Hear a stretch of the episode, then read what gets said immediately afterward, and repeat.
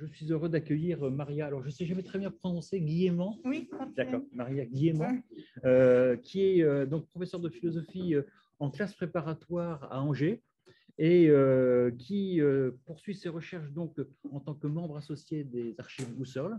je rappelle juste deux, trois travaux sur les, la dynamique des émotions et elle a publié un ouvrage intitulé Husserl et Freud, un héritage commun, euh, et ça a été publié euh, au Classique Garnier. Et puis elle a aussi dirigé un collectif intitulé Psychologie et psychologisme et approche phénoménologique de l'inconscient. Donc c'est deux, deux collectifs hein, distincts, hein. je, répète parce que ce n'est pas bien clair, psychologie et psychologisme, et puis un autre collectif, approche phénoménologique de l'inconscient. Et actuellement, elle participe aussi à la traduction d'œuvres de Edmund Husserl. Alors, je la remercie d'avoir bien voulu euh, intervenir sur l'enfant et je lui laisse la parole. Merci beaucoup. Euh, je suis vraiment ravie d'être ici. Euh, merci Philippe pour l'invitation. Alors, euh, j'ai vu que le thème, c'est l'enfant, approche phénoménologique. Alors, mon approche est plus psychanalytique que phénoménologique, parce que ces derniers temps, bah, j'étais plus centrée sur... Est-ce que j'ai le droit de le dire? C'est que Maria a eu une petite fille il y a un an. oui, l'année passée. Donc, euh, donc du coup, euh, voilà, j'ai donné un titre qui est un peu, euh, peut-être un peu mystérieux. ça sonne très philosophique. En réalité, pour ne plus maintenir le suspense, en réalité, ce que je veux faire, c'est parler du complexe d'Oedipe, donc quelque chose que tout le monde connaît, et voir quelles sont les bah, quelles sont les discussions que ma proposition pourrait soulever. soulever. Voilà. Donc, euh, euh, donc euh, deux visions de l'enfance se disputent la primauté. L'une d'entre elles voit dans l'enfance un état de vulnérabilité et d'infériorité que l'enfant doit se presser de dépasser pour devenir au plus vite un homme à part entière. Donc, euh, l'enfant n'est pas encore un homme et euh, il doit se presser de devenir un homme parce que l'enfant, c'est un état euh, d'infériorité. Cette vision conçoit l'enfant donc comme un être dépourvu de liberté, dépendant et dont le développement est déterminé d'emblée par les conditions physiques et sociales de sa naissance. À l'opposé, l'autre vision a tendance à idéaliser l'enfance et à la regretter en raison justement de la liberté illimitée dont semble jouir l'enfant, en tant qu'être fait de toutes les possibilités, ayant encore devant lui donc euh, toutes les voies ouvertes. Mais les deux visions qui sont complètement opposées, l'une qui, qui, se lamente de, de la dépendance de l'enfant et l'autre qui idéalise sa liberté illimitée, eh bien, les deux s'appuient sur une même conception de l'enfant qui l'oppose à l'adulte, qu'il deviendra un jour. On appelle justement enfant un être humain qui est encore incomplet en développement, en permanent changement, un être humain qui n'est donc pas encore un homme. Ainsi, on définit d'emblée l'enfant par la négative, comme privation. Il est privé de ce qui, une fois acquis, fera de lui un homme. Cette privation va jusqu'à jusque dans l'étymologie. Infans est celui qui ne parle pas, et ne pas parler, euh, c'est être privé aussi de la capacité de penser, de se défendre, de décider. C'est pourquoi, euh, d'ailleurs, les Grecs pensaient peu de l'enfant et le distinguaient à peine de la bête, parce que, euh, comme la bête, l'enfant n'a pas encore l'usage de son logos. Puisqu'il est ainsi encore privé des capacités physiques et psychiques nécessaires pour assumer sa place d'homme, l'enfant est vulnérable dans le besoin d'accompagnement et de protection. L'enfant se présente donc tout d'abord comme un état de dépendance et donc de manque de liberté dont l'enfant doit sortir afin de conquérir sa liberté proprement humaine. Rousseau lui-même, puisque c'était au programme il y a deux ans, donc autant le mobiliser. Donc Rousseau, qui prend dans, dans Émile de l'éducation une éducation qui ménage la liberté euh, de l'enfant, euh, n'hésite pas tout de même à affirmer que l'enfant, c'est le sommet de la raison, comme, selon la citation bien connue, et que l'adulte euh, ne doit pas hésiter à faire comprendre à l'enfant, par la force si nécessaire, son état de dépendance. Donc, en fait, euh, quand Rousseau ménage la liberté euh, dans l'éducation de l'enfant, tout ce qu'il dit, c'est qu'il euh, faut laisser l'enfant grandir à son rythme. Mais en fait, il faut, quand même, euh, ça ne change rien au fait que tant qu'il est enfant, il est dépendant de l'adulte, il est dans la nécessité d'obéir à l'adulte. Mais ce manque de liberté, donc jusque-là, euh, l'enfant n'est pas libre, c'est-à-dire que, que l'enfant est dépendant de l'adulte. Mais ce manque de liberté se manifeste encore sur un autre plan. Et sur ce point, grandir, finalement, n'aidera pas l'être humain à s'en défaire au contraire, on pourrait en effet se demander combien de ce que l'enfant sera, de ce qu'il fera plus tard, de ce qu'il laissera derrière lui, n'est pas déjà déterminé. Avant même sa naissance, certaines possibilités sont barrées. Son bagage génétique est là dès que l'enfant prend forme dans le ventre de sa mère. Son sexe est déterminé aussitôt à l'exclusion de l'autre. On pourrait penser même que le jour de sa mort est inscrit dès le départ dans sa matière biologique. D'autre part, une fois venu au monde, la faiblesse de l'enfant le lie aux autres par toutes sortes de liens indissociables.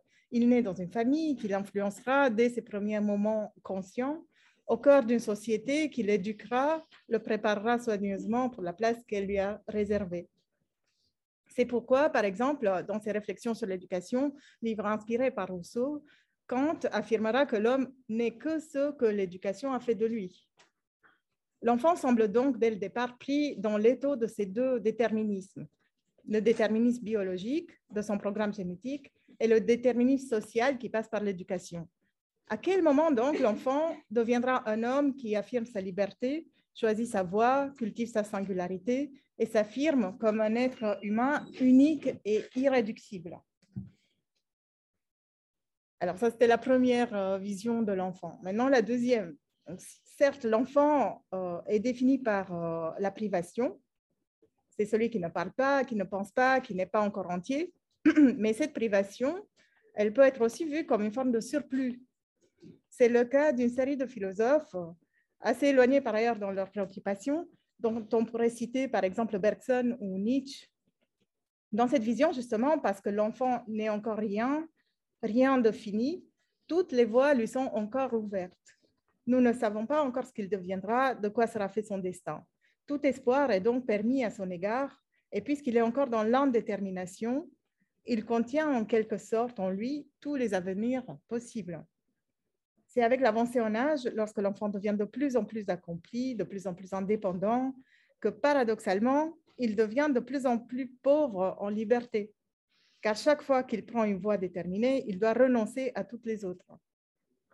Bergson dira, par exemple, dans les deux sources de la morale et de la religion, alors c'est une petite note euh, en marge de son texte, mais qui est tout de même euh, très intéressante. Il dit, la mère voit dans l'enfant non seulement ce qu'il sera, mais encore tout ce qu'il pourrait être s'il ne devait pas, à chaque instant de sa vie, choisir et par conséquent exclure. On comprend ainsi pourquoi, arrivé à l'âge adulte, l'être humain regarde avec nostalgie et regret ses rêves d'enfance dont fatalement la majorité ne se sont pas réalisés.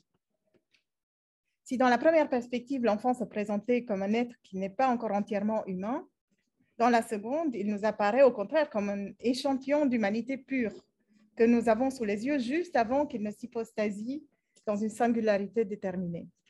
Dans les deux cas, l'enfant nous apparaît donc autre qu'humain, que ce soit dans la privation ou dans l'excès. Pour saisir donc l'enfant dans une perspective plus proche de la réalité effective de l'enfance vécue, je propose d'explorer dans ce qui suit une perspective qui a fait de l'étude du développement de l'enfant la pierre de touche de son édifice. Je parle donc euh, de la perspective psychanalytique que je voudrais aborder à son origine dans la pensée de Freud. Alors, dans l'alternative entre, entre une vision déterministe et une vision qui insiste sur l'indétermination de l'enfant, la psychanalyse freudienne se situe plutôt du côté du déterminisme. Euh, dans cinq leçons euh, de psychanalyse, par exemple, Freud affirme, je cite, le psychanalyste se caractérise par sa foi dans le déterminisme de la vie psychique. Celle-ci n'a à ses yeux rien d'arbitraire ni de fortuit. Il imagine une cause particulière là où d'habitude on n'a pas l'idée d'en supposer. Mais le déterminisme dont parle Freud n'est cependant ni le déterminisme biologique, ni le déterminisme social. La psychanalyse introduit un troisième type de déterminisme qui nous intéressera en particulier ici, le déterminisme psychique, comme euh, dans la citation. Contrairement aux autres formes de déterminisme, le déterminisme psychique ne s'oppose pas à la liberté. Il consiste à penser que les premiers choix que l'enfant fera dans ses relations aux autres, soient exposés entièrement au, hasard de circonstances, donc faits en toute liberté finalement, euh, détermineront par la suite tous les choix futurs qui jalonneront son chemin vers l'âge adulte. C'est donc une façon de penser l'enfant comme un être indéterminé qui peut prendre n'importe quel chemin en toute liberté, mais qui, une fois engagé dans un choix, fait de ce choix le modèle inconscient qui déterminera toutes les relations ultérieures. S'il y a donc déterminisme, il ne s'exerce pas de l'extérieur comme une force étrangère au, euh, sujet, donc, qui viendrait de l'extérieur, qui n'aurait rien à voir avec lui, mais euh, un déterminisme qui vient de l'intérieur de son psychisme. Et en fait, euh, ça a causé aussi, euh, ça a donné lieu aussi à une critique qui nous vient de Wittgenstein et qui a reproché à Freud qu'il a confondu les causes et les raisons. Donc, il traite les, les raisons. En fait, les raisons sont des.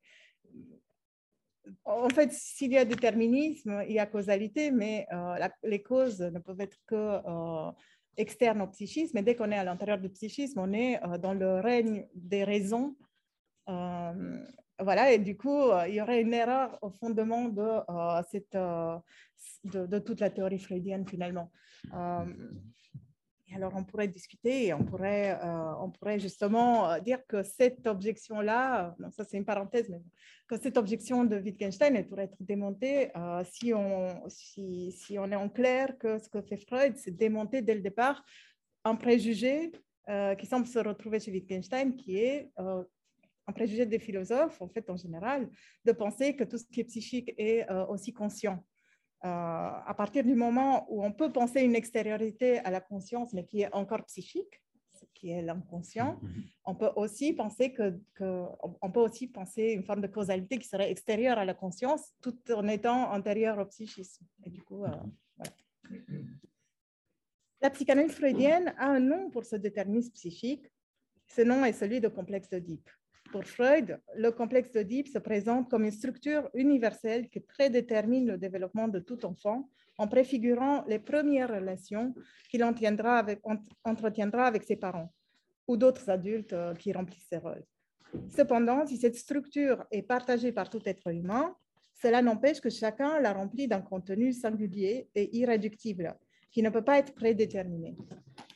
Ainsi, Penser le complexe d'Oedipe nous permet de penser ce qui, dans l'enfant, résiste, ou semble en tout cas résister à la compréhension. Cette coexistence étonnante de deux opposés irréconciliables, la liberté illimitée des possibles et le déterminisme, réinterprété comme euh, l'œuvre de cette première épreuve psychique universelle que tout être humain doit traverser pour pouvoir sortir un jour de l'enfance. Donc, dans ce qui suit, je voudrais explorer euh, le complexe d'Oedipe tel qu'il prend forme dans l'œuvre de Freud. Je montrerai pourquoi Freud pense que la tragédie de Sophocle permet de saisir quelque chose d'universel dans le développement de tout être humain et pourquoi cette découverte de la psychanalyse a changé pour toujours notre compréhension de l'enfance.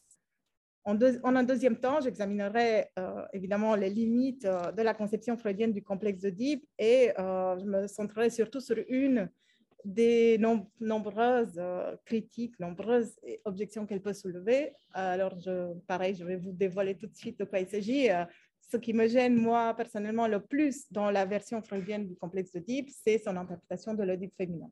Donc, je vais euh, parler de ça. Et je finirai sur les conclusions que nous pouvons tirer de cette analyse quant à ce paradoxal mélange de liberté et déterminisme que comporte l'enfance.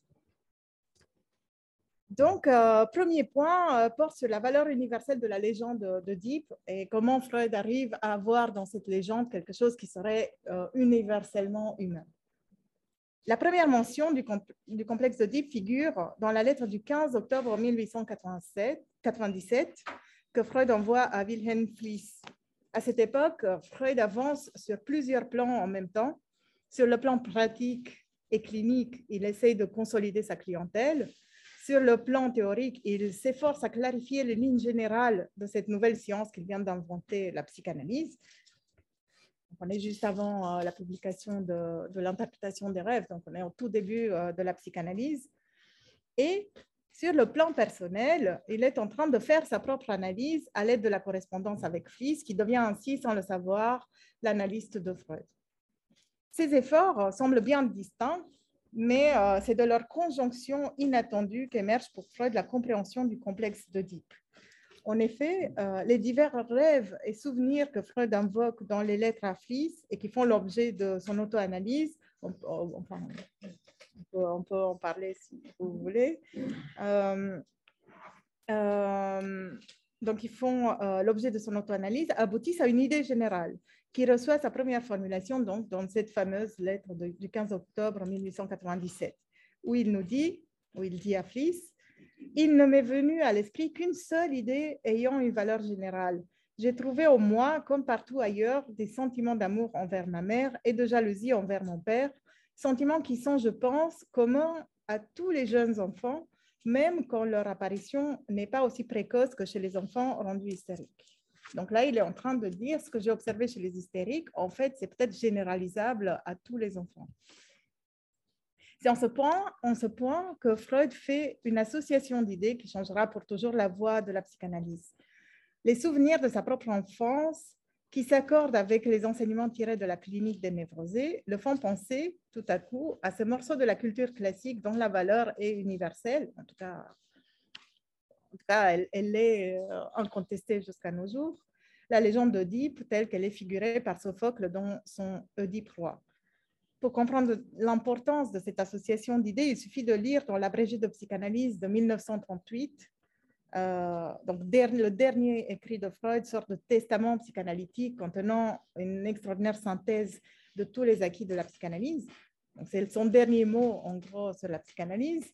Et dans ce texte-là, on lit l'affirmation suivante qui ne laisse pas d'équivoque quant au rôle crucial de l'Oedipe que l'Oedipe joue dans le développement de la psychanalyse. Il nous dit Je me permets de penser que si la psychanalyse n'avait à son actif que la seule découverte du complexe d'Oedipe refoulé, cela suffirait à la faire ranger parmi les précieuses acquisitions du genre humain. Alors, euh, au sujet de Diproa, Freud s'étonne justement que ces tragédies continuent à nous toucher avec la même force avec laquelle elles touchaient son auditoire il y a plus de deux millénaires. Cette force qui rend l'œuvre universelle a été attribuée, mais Freud il pense que c'était à tort, exclusivement à la dimension tragique du héros confronté au destin écrit d'avance et incontournable, donc une forme de déterminisme hein, finalement. Euh, d'autres, et Freud dit, mais ça ne suffit pas pour faire d'un texte, pour faire d'une tragédie une œuvre universelle, parce qu'il euh, y a d'autres textes, d'autres tragédies plus, plus, récentes qui reprennent ce thème du destin, sans pour autant produire le même effet. Si on se point donc euh, qu'il a cette intuition la raison qui rend l'Oedipe qui rend universel, c'est qu'il mettrait en scène un secret qui se cache au plus intime de chacun d'entre nous et que Freud a découvert dans son propre inconscient grâce à son auto-analyse. Les premiers sentiments amoureux, donc le contenu de ce secret, secret c'est que les premiers sentiments amoureux, non seulement de Freud lui-même, mais de tout être humain, sentiments voués à être inévitablement et cruellement blessés, se porte avec toute la force de la première itération envers les parents. Avant d'avoir une conscience morale, donc avant d'avoir intégré les normes sociales qui endiguent les passions, aucun rempart ne protège l'enfant face à la puissance déchaînée de son amour pour sa mère. Tout obstacle qui s'oppose à cet amour suscite donc une haine tout aussi déchaînée.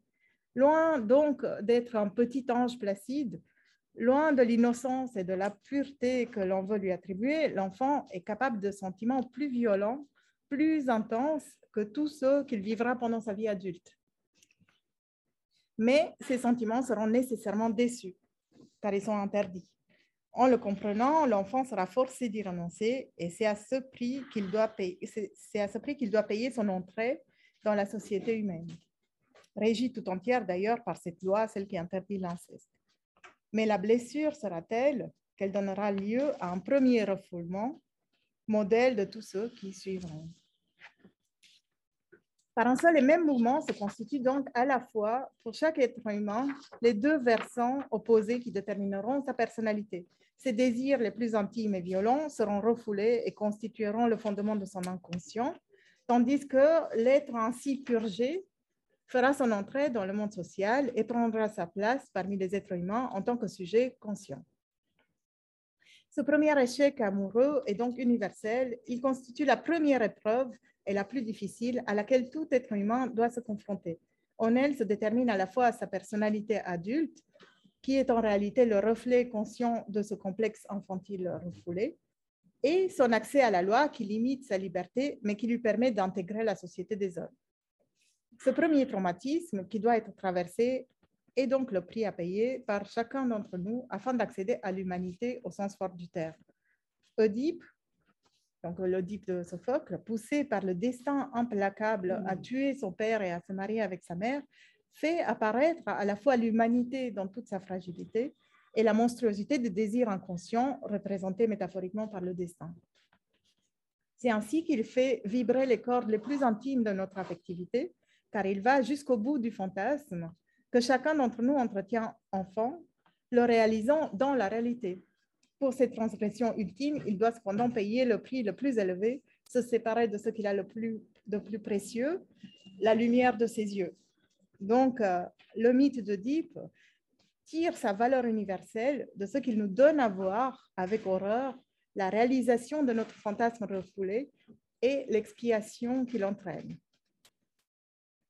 Euh, et Freud, quand, il présente cela euh, dans ses, leçons d'introduction, il va dire euh, l'auditeur réagit comme s'il le retrouvait en lui-même par l'auto-analyse, le complexe d'Oedipe, comme s'il apercevait dans la volonté des dieux et dans l'oracle des travestissements idéalisés de son propre inconscient, comme s'il se souvenait avec horreur d'avoir éprouvé lui-même le désir d'écarter son père et d'épouser sa mère.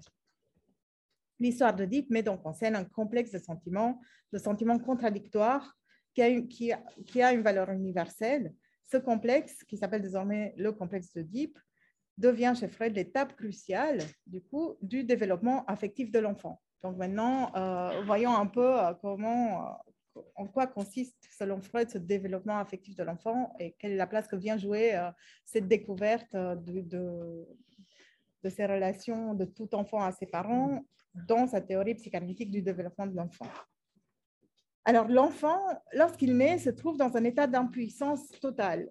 La situation interne de son corps se dégrade rapidement par la faim, la soif et toutes sortes d'autres euh, inconforts, mais il est incapable d'agir pour améliorer sa situation.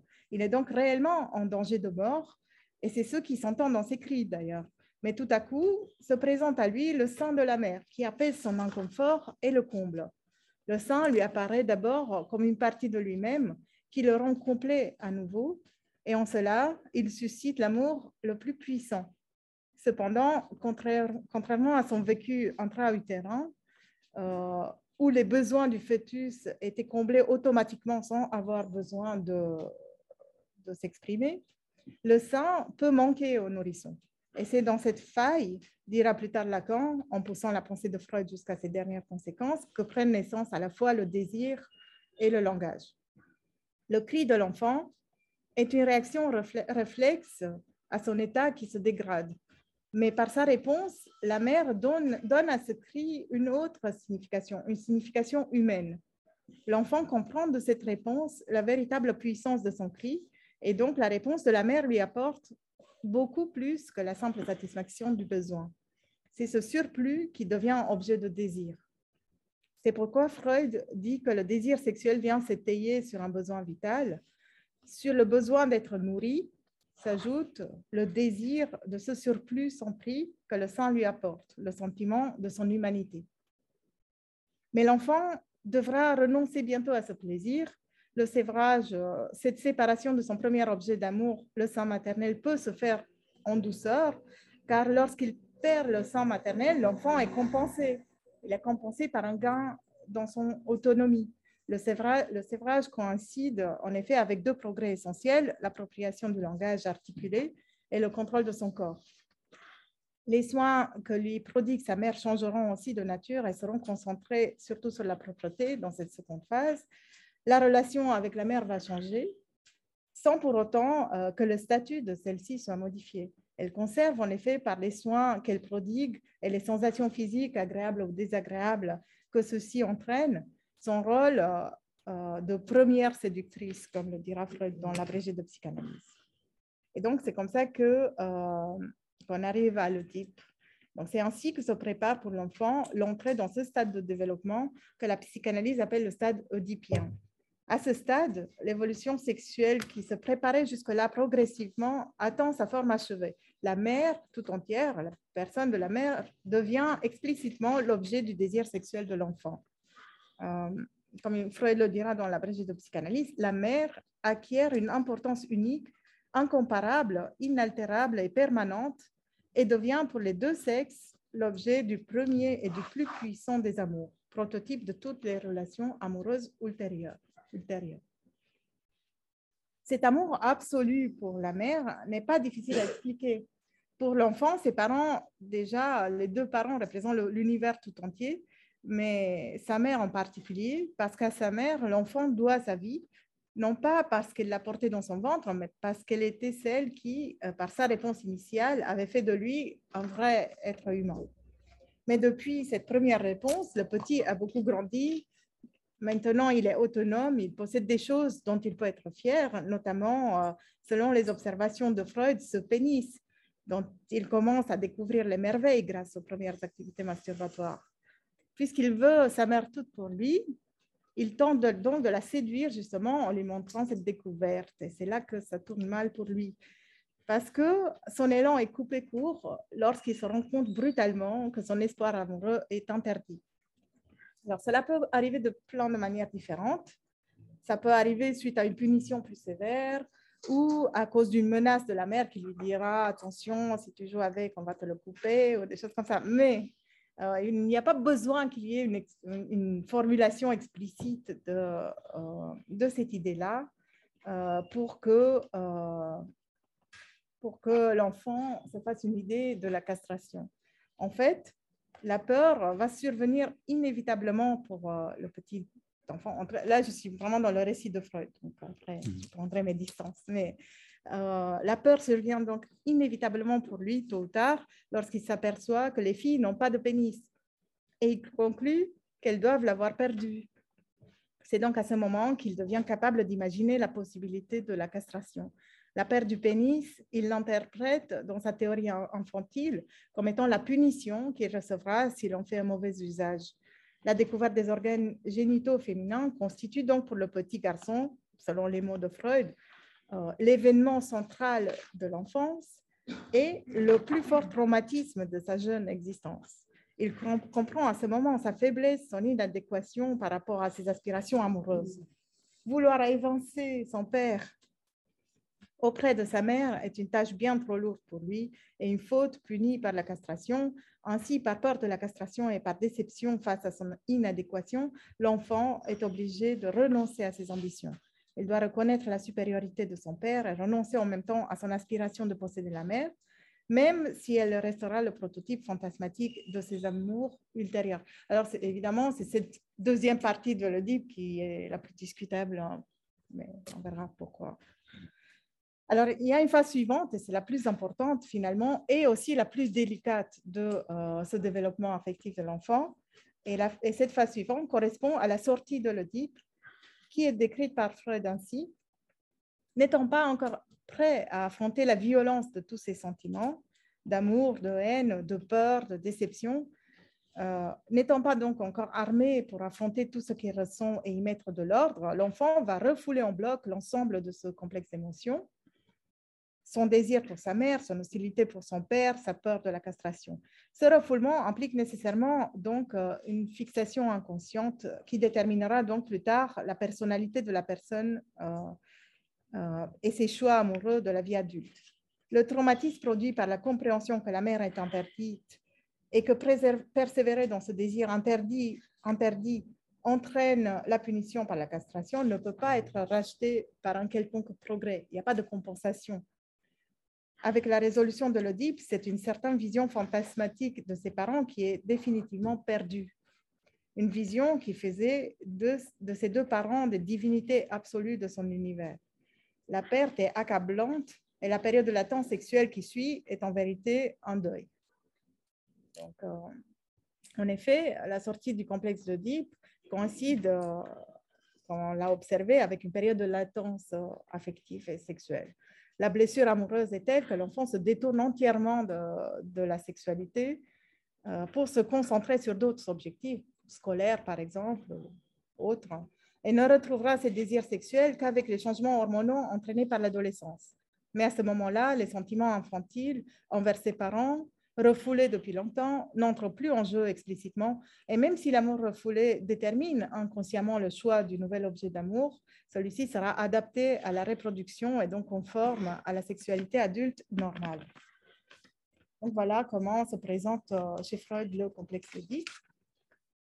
Alors malgré sa valeur théorique, on peut aisément comprendre que le complexe d'Oedipe heurte la sensibilité à plus d'un titre. On peut imaginer le choc que cette affirmation des tendances incestueuses et parricides universelles pourrait euh, produire chez les non-initiés à la psychanalyse, mais même parmi ceux qui ont dédié leur énergie à la cause psychanalytique, nombreux sont ceux qui ont essayé de court-circuiter cette explication profondément dérangeante de la source des névroses et de proposer des alternatives.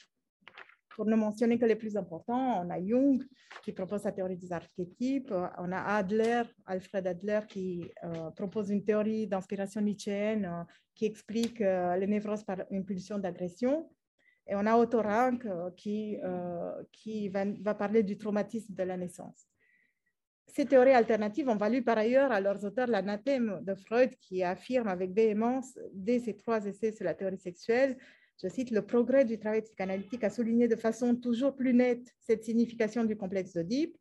La reconnaissance de son existence est devenue le chibolette qui distingue les partisans de la psychanalyse de leur adversaire. Donc, soit on accepte le complexe d'Oedipe et on est avec les psychanalystes, soit si on n'est pas d'accord avec le complexe d'Oedipe, on n'est pas un vrai psychanalyste.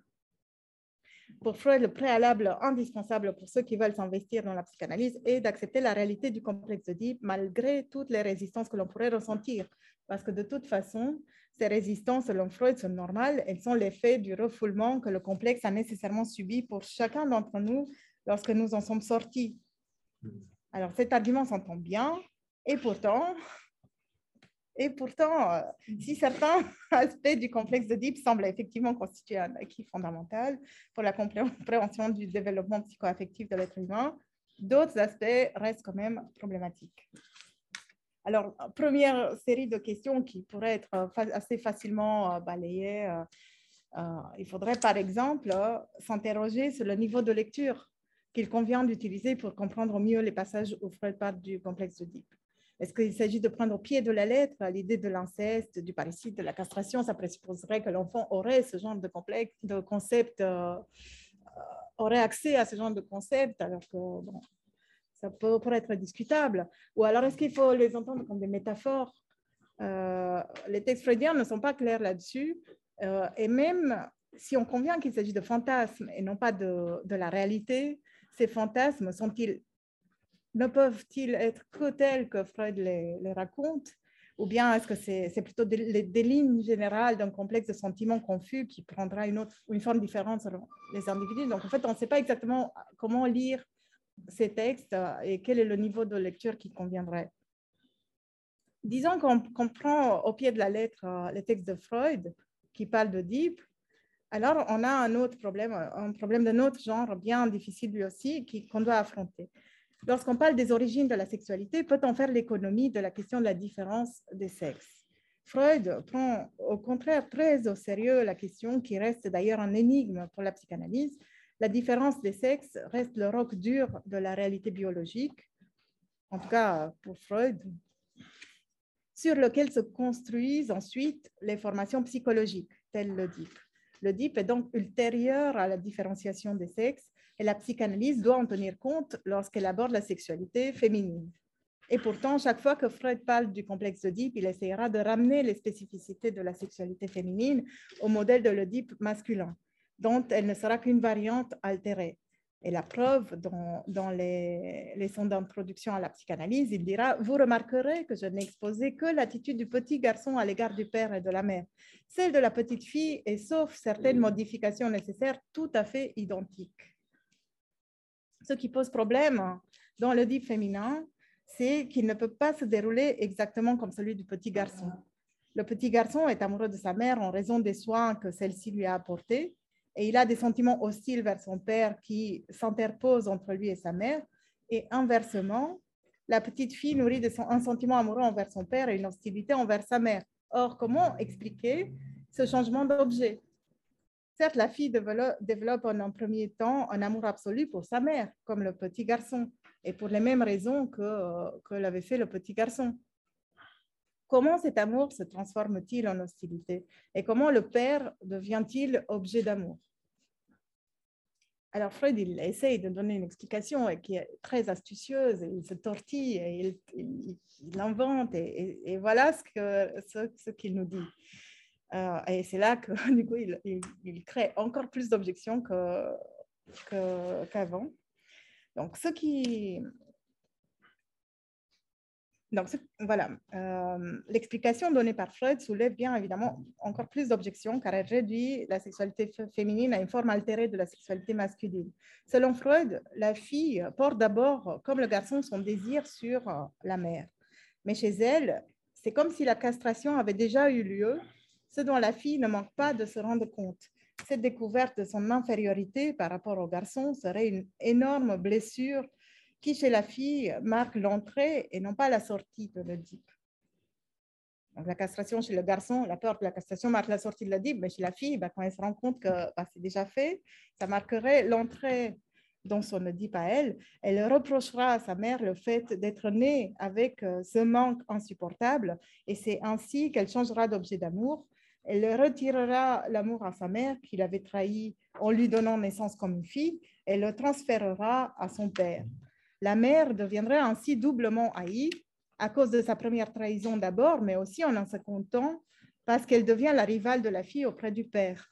Le désir impossible de posséder un pénis propre se transforme petit à petit chez la fille en désir de posséder en quelque sorte le contrôle du pénis du père, puis de recevoir de lui un enfant. Et c'est ça le désir euh, qui est interdit. Et lorsqu'il sera interdit, ça devrait marquer pour la fille la sortie de l'Oedipe. Mais en fait, Freud n'envisage aucun, euh, aucune motivation comparable en, intensité à la peur de castration du garçon pour expliquer le renoncement de la fille à l'amour pour son père. Au contraire, il soulignera que le mari qu'elle épousera aura à ses yeux le même rôle que le père. La sortie de l'Oedipe pour la petite fille semble donc un point aveugle de l'explication de Freud. Car si pour le garçon, c'est la peur de la castration qui marque la sortie de l'Oedipe, chez la fille, le mal semble avoir déjà été fait. Dans l'Oedipe féminin, selon Freud, euh, nous l'avons vu, la castration est remplacée par l'envie de pénis et cette envie marque l'entrée et non pas la sortie de l'Oedipe. Allons croire donc, la femme semble condamnée à ne jamais réellement sortir de l'Oedipe adulte, elle ne présente pas en effet une différence radicale par rapport à la petite fille qu'elle a été, car elle finit par occuper une posture de petite fille soumise auprès du mari qui lui donnera des enfants. Pour la fille, il n'y aurait donc que deux destins possibles à la sortie de l'Oedipe, la névrose ou la soumission infantilisante. Soit elle reste attachée à son envie de pénis et essayera d'évoluer comme un garçon, présentant, dans le cas extrême des tendances homosexuelles, là je, suis encore dans Freud, donc c'est comme ça que c'est présenté, ou alors dans des cas moins prononcés des traits de caractère masculin, des choix de carrière appartenant habituellement aux hommes, par exemple. Mais alors, en tant que garçon manqué, elle sera toujours en, en une position d'infériorité qui est pathogène. Soit elle transforme cette envie en envie d'enfant, et, et en cela, elle accepte et cultive sa féminité et deviendra un jour l'épouse soumise d'un homme qui remplacera à ses yeux son père, auprès duquel elle continuera sa vie d'enfant et qui lui donnera enfin les enfants tant attendus. Ainsi, son aspiration la plus profonde sera comblée par ses enfants. Mais qu'adviendra-t-il ensuite de son désir? Finalement, le sort de la femme, si c'est celui-ci, est assez triste. La normalité sexuelle de la femme adulte serait donc, selon Freud, contrairement à celle de l'homme, une sexualité qui reste en deçà de l'Oedipe, une sexualité oedipienne, donc infantile. En proposant cette vision réductrice de la sortie de l'Oedipe féminin, malgré l'ingéniosité engagée dans le projet de l'adapter à tout prix au modèle de l'Oedipe masculin, Freud ne parvient pas à nous convaincre. On peut se demander légitimement si l'Oedipe féminin présenté ainsi par Freud n'est pas le reflet d'un biais social plutôt qu'une nécessité psychologique. J'arrive à la fin. Je vais quand même sauver quelque chose de, de l'Oedipe euh, freudien. Euh, alors, si les difficultés invoquées sont importantes et méritent toute l'attention, elles s'expliquent par un fait assez simple. Et d'ailleurs, c'est un reproche qu'on peut faire à Freud, que je ne suis pas du tout la première à le faire. Le complexe d'Oedipe est découvert par Freud à l'intersection entre ces questionnements théoriques sur la réalité des expériences sexuelles des enfants euh, et leur vie fantasmatique d'une part, et donc ça c'est un côté, et son auto-analyse d'autre part. Les questionnements théoriques ont une portée universelle. L'auto-analyse, en revanche, relève de la singularité psychique irréductible de Freud. Le complexe d'Oedipe qui en émerge est un outil théorique, mais le matériel concret qui donne lieu à sa première formulation est personnel. Freud décrit la forme concrète que prend son propre complexe d'Oedipe sur la base d'un souvenir refoulé de ses sentiments hostiles envers son père lorsqu'à l'occasion d'un voyage, il partage le lit de sa mère. Donc le reproche qu'on peut faire à Freud finalement, c'est de ne pas avoir su distinguer entre ce qui est universel et ce qui est singulier dans son propre Oedipe il est vrai que, euh, et ensuite d'avoir essayé de mettre tout, toute la clinique et tout ce qu'il a constaté, de le faire rentrer dans ce schéma qui finalement euh, est trop entaché par son expérience personnelle, euh, par son vécu individuel singulier. Il est vrai que les premiers sentiments amoureux de l'enfant se dirigent envers ses parents et plus précisément envers la mère qui, on l'a vu, le nourrit et en le faisant lui apporte bien plus que la vie, lui apporte l'humanité ce dont mérite sans doute en retour un amour absolu qui peut entraîner de l'hostilité envers le père.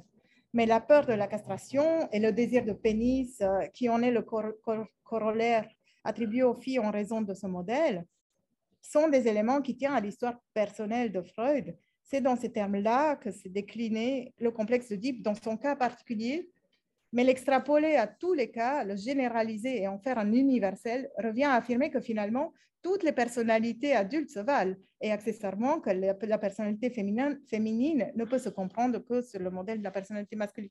Donc finalement, en fait, toutes les personnalités seraient réductibles à la personnalité de Freud. Ça reviendrait à cela. Faire cette remarque, cependant, n'enlève rien à la valeur de, de la découverte. Ce qu'il y a de précieux dans la découverte de l'Oedipe est cette corrélation paradoxale entre l'universel et singulier.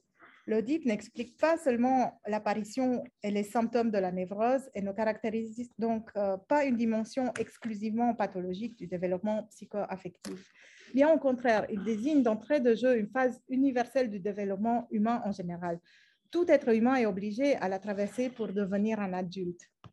En cela, le complexe d'Oedipe se présente comme une structure universelle qui relie chaque nouveau venu aux générations antérieures par des liens psychologiques indissolubles qui formeront l'armature de sa personnalité. Chaque enfant doit négocier ses relations envers ses parents. Ses premières relations amoureuses vouées nécessairement à l'échec, et c'est en le faisant qu'il gagne le droit de rejoindre l'humanité et de jouer à son tour le rôle de parent pour ses propres enfants. On pourrait donc même affirmer avec Freud que finalement le déterminisme social n'est qu'une expression générative du déterminisme psychique. En d'autres termes, que le complexe d'Oedipe traversé par les parents détermine le complexe d'Oedipe de leurs enfants et se propage ainsi à travers les générations. L'Oedipe qui confronte l'enfant à ses parents prend ainsi, comme dans la tragédie de Sophocle, la forme d'un destin incontournable, une lutte avec des forces qui nous dépassent, prend pour, pour chaque individu cette forme d'un destin incontournable, d'une lutte avec euh, des forces qui nous dépassent, qu'on ne comprend pas et qui nous mettent face à notre impuissance. Pour cela, ce complexe est traumatisant et finira par être refoulé. Nos parents nous apparaissent en ce début de notre vie comme des dieux tout-puissants dont la volonté finit par nous écraser et nous obliger d'accepter humblement notre place d'humain faillible. Mais cette humiliation est salutaire. Elle nous permet de prendre conscience du chemin qu'il nous reste à faire pour devenir adultes. C'est pourquoi le modèle trop rigide de la castration et de l'envie de pénis doit être nuancé, car ce serait réduire à un modèle unique la phase cruciale de l'Oedipe celle du refoulement final qui préfigure par la suite le style individuel de vie, pour parler comme Merleau-Ponty, qui nous définit chacun et dont la différence est irréductible. La façon dont chacun d'entre nous fait face à cette épreuve constitutive détermine la façon dont nous ferons face à toutes les épreuves ultérieures de la vie. C'est pourquoi, si le complexe d'Oedipe n'a pas été correctement dépassé, il revient plus tard sous forme de névrose. L'Oedipe est donc universel, mais la sortie de l'Oedipe est ce qui fait l'unicité de chaque être humain. Ainsi, comprendre le rôle du complexe d'Oedipe dans le développement de l'enfant, c'est échapper à une double exagération. La première rive, ce développement a un double déterminisme biologique et social, niant ainsi à l'être humain toute possibilité d'affirmer son unicité. La seconde, celle qui voit dans l'enfant un indéterminé absolu, délie son développement des relations qu'il entretient avec les autres êtres humains et on fait le fruit du pur hasard des rencontres et des circonstances. Plus réaliste, je pense, la psychanalyse nous permet de prendre l'enfant pour ce qu'il est, un être singulier qui appartient cependant à une succession de générations et qui, en affrontant les premières épreuves que la vie sème sur son chemin, se détermine lui-même en tant que personne. Merci.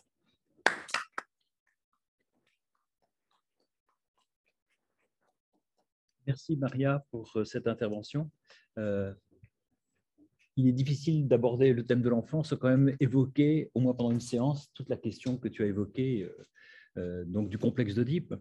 Et alors, juste pour ouvrir la discussion, parce qu'il y aura certainement des, interventions, pour ouvrir la discussion, je voudrais poser cette. Je voudrais d'abord faire peut-être une distinction. Il me semble qu'il y a d'une part le mythe grec d'Oedipe et d'autre part le mythe freudien d'Oedipe c'est peut-être pas la même chose.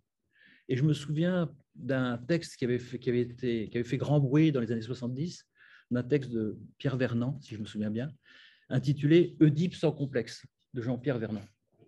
Et euh, était un antiquisant distingué, euh, même si ses travaux étaient aussi discutables, et il soulignait le fait que vraiment la lecture de Freud était très, très, très contestable du mythe lui-même. Alors, ceci, en fait, ne retire rien au mythe freudien d'Oedipe parce que s'il n'a pas l'appui de, Sophocle, euh, peut-être que le mythe n'en a pas besoin. Le mythe. alors, moi, la question que je me pose, c'est euh, qu'est-ce qu'on peut garder, et je crois que c'est une question qu'on peut tous se poser dans, dans le cadre d'un séminaire de phénoménologie, qu'est-ce qu'on peut garder d'un point de vue phénoménologique du complexe d'Oedipe et je ne suis pas sûr qu'on puisse garder grand-chose. Alors c'est là où, là, je... mais je, je, vais laisser les autres prendre la parole. je ne suis pas sûr qu'on puisse garder grand-chose. Et euh, je ferai juste une remarque, et puis après je, me tais.